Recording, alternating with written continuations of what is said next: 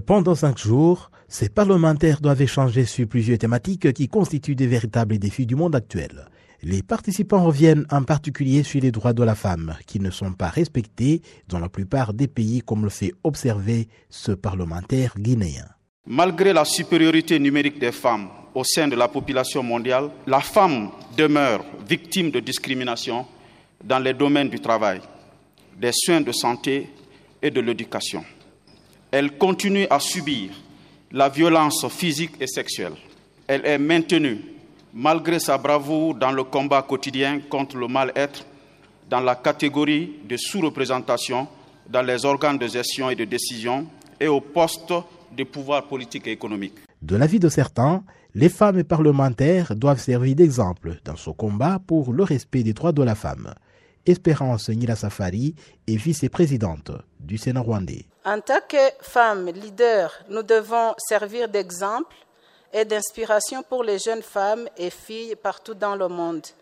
Nous devons faire en sorte que l'autonomisation des filles et femmes soit toujours notre priorité et que leurs droits soient toujours et partout protégés et respectés, garantissant ainsi un futur égalitaire pour nos sociétés. Le président de l'Union interparlementaire, Duarte Pacheco, estime pour sa part qu'il est plus que temps de passer à l'action en privilégiant ce qui améliore la vie des gens.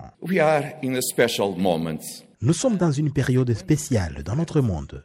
Le changement climatique prend de l'ampleur et ses conséquences sur la mort des milliers de personnes. La vague de chaleur et les feux de forêt sans précédent ravagent l'Europe ou l'Australie.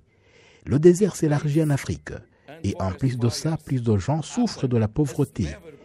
Les inégalités s'aggravent. Les gens vivent pire qu'avant. Nous avons besoin de passer à l'action maintenant et non demain. Les gens que nous représentons sont fatigués des discours et nous devons agir maintenant. Même son de cloche pour le secrétaire général des Nations Unies, Antonio Guterres, qui invite les parlementaires à s'investir pour que le monde soit beaucoup plus viable. Je vous exhorte à fixer l'ambition de faire en sorte que partout, les femmes aient le droit de siéger dans les instances de prise de décision comme les hommes. Nous comptons sur vous pour résoudre les défis de l'égalité du genre, mobiliser des ressources pour faire face à la crise de la faim et aux urgences humanitaires en vue de promouvoir le développement durable et réaliser l'agenda 2030. Le thème retenu pour la 145e Assemblée de l'Union interparlementaire est l'égalité des genres et les parlements sensibles au genre comme vecteur de changement pour un monde plus résilient et plus paisible. Jean Damascene Manichimwe pour Vue Afrique, Tigali.